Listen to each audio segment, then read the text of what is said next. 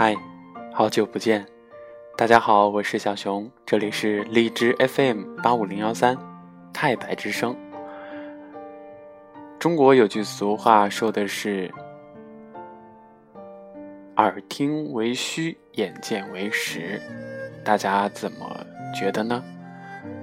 嗯，我有三个节目现在不能看，一看就会控制不住自己的眼泪。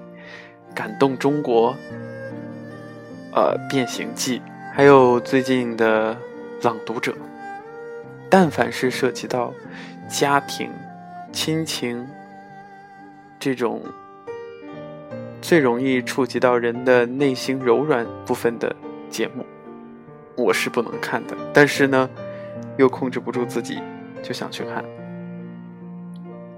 今天在中国播音主持网上看到一篇推文，是关于朗读者的，想跟大家一起分享。朗读属于每一个人。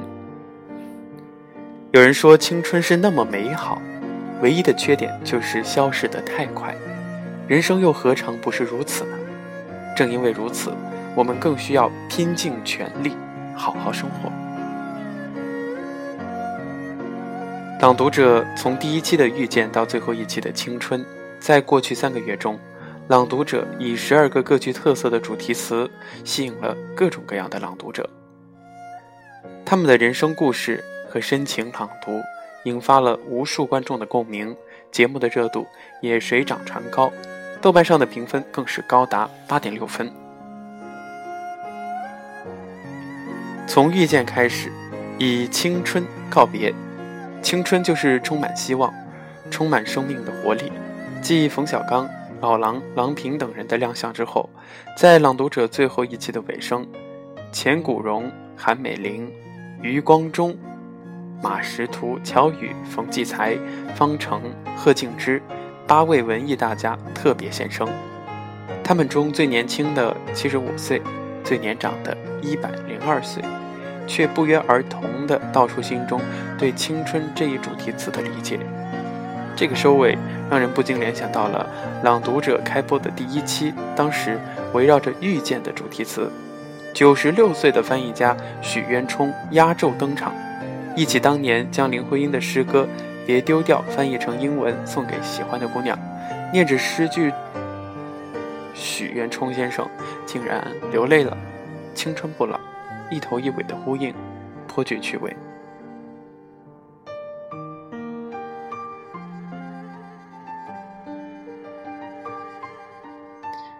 从总体热度上来说，《朗读者》在过去的三个月收获颇丰，在线下朗读亭走访了北京、上海、南京等十三座城市，吸引了大量普通人的参与。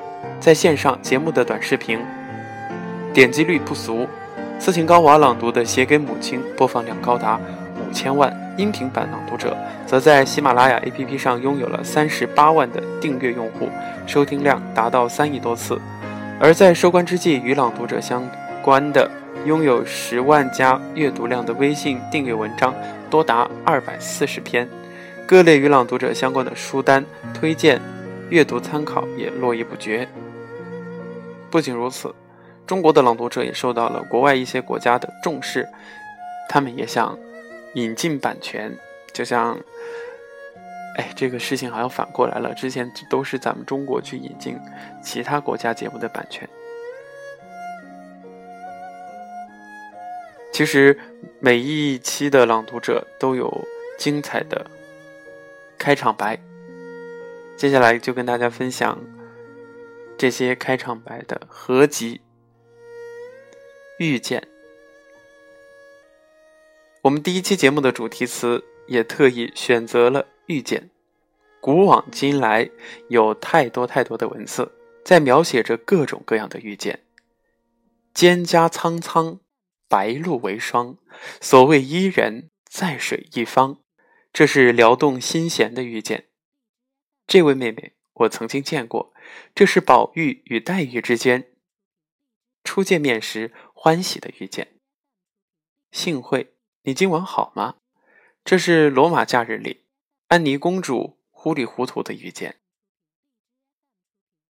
遇到你之前，我没有想过结婚；遇到你之后，我结婚没有想过和别的人。这是钱钟书和杨绛之间决定一生的遇见。所以说，遇见仿佛是一种神奇的安排，它是一切的开始。也希望从今天开始，朗读者和大家的遇见，能够让我们彼此之间感受到更多的美好。主题词：陪伴。草在结它的种子，风在摇它的叶子。我俩站着不说话。在顾城的诗里，陪伴就是这样简单而美好。而在我们每一个人的生命里，会遇到各种各样的陪伴。比如说这会儿，你我之间。是一段短暂的陪伴，比如说我们的学生时代和我们的同学，那是几年的陪伴；还有一种陪伴，是生命里血脉注定一生的陪伴，那是我们和父母和孩子之间的陪伴。主题词：选择。我们这一期节目的主题词是选择。人这一生要面临多少次的选择？小到今天我们吃点什么？大到一些关键时刻的决策。有一年，法国的一家报社举办了一个有奖竞答，其中有一道题目是：如果卢浮宫着火了，你选择救哪一幅画？最终获得金奖的答案是：我选择离门口最近的那一幅。所以说，选择是一种智慧，而我们的人生也是一次又一次选择的结果。主题词：礼物。我们这期节目的主题词是礼物，礼物，多美好的一个词！仰望星空，地球是宇宙给人类的礼物；低头凝望，一花一叶是大自然给世界的礼物；孩子是给父母的礼物，朋友是陪伴的礼物，回忆是时间的礼物。那在我们今天节目的时间里，就让我们。一起去打开一个个色彩各异却同样充满情感的礼物。主题词：第一次。我们今天这一期节目的主题词是“第一次”。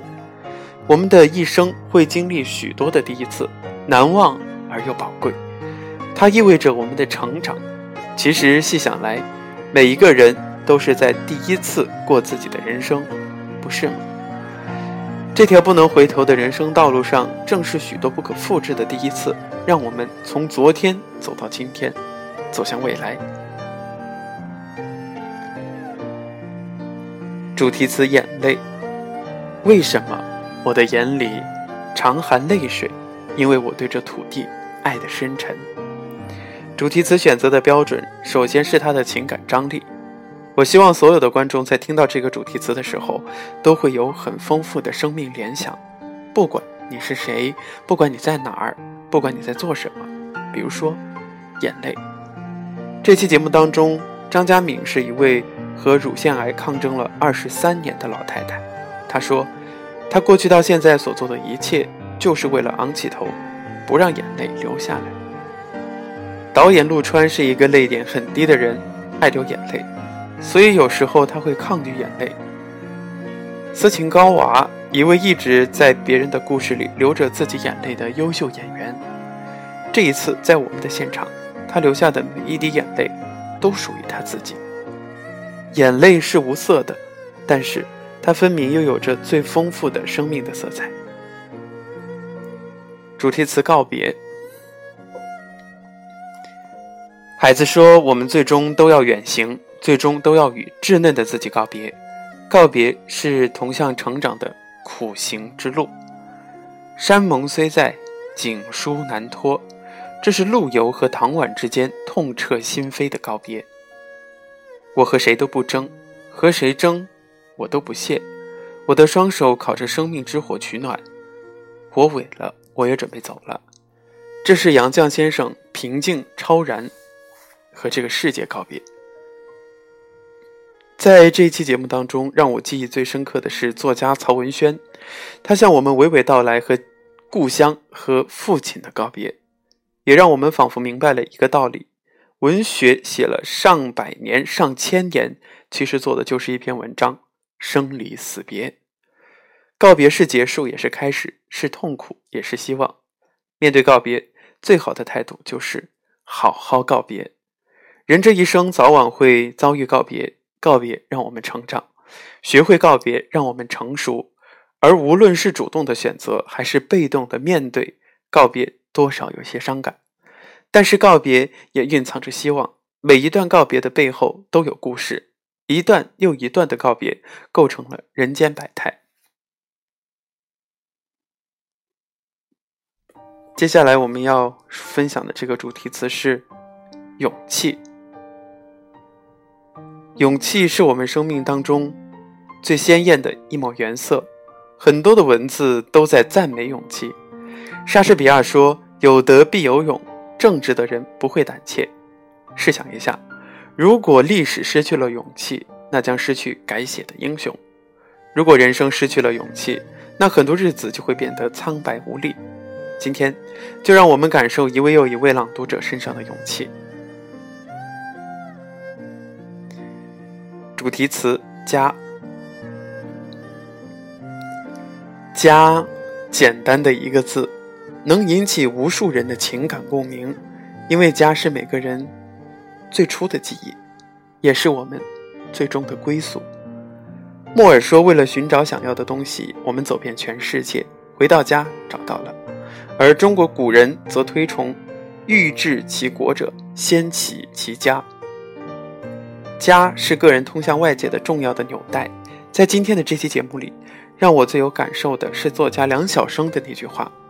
每个人都有现实的家园，书本可以构建一个精神家园。家真的是一个充满内涵而又充满温暖的词。主题词：味道，生活的味道，文字的味道，总有一种味道让你流连忘返。朋友，你喜欢什么味道呢？朗读者第十期嘉宾张小娴曾经说过。会因为爱上一个人而爱上他身上的味道。电影《阿甘正传》里有句台词：“人生像是一盒巧克力，你永远不知道下一块是什么味道。”主题词：那一天，那一天，那一天一定是你难忘的一天。也许是金榜题名时，也许是洞房花烛夜，也许是十九世纪末的某一天，左拉。雨果·巴尔扎克在左岸咖啡馆构思着传世之作，也许是阿姆斯特朗自身的一小步，代表人类的一大步被载入史册。如果说时光的藤蔓攀爬着光阴的故事，那一天一定是千回百转的一支。最后一期的主题词是青春，青春仿佛是一种宣言，它昭示着。自古英雄出少年的激情，青春也是一种姿态，心有猛虎，细嗅蔷薇。青春也是一种勇气，带着加速在奔跑，渴望找到未来的答案。那现在，就让我们在那些也许正青春，也许不再青春的人们的身上，去感受青春永恒的魅力。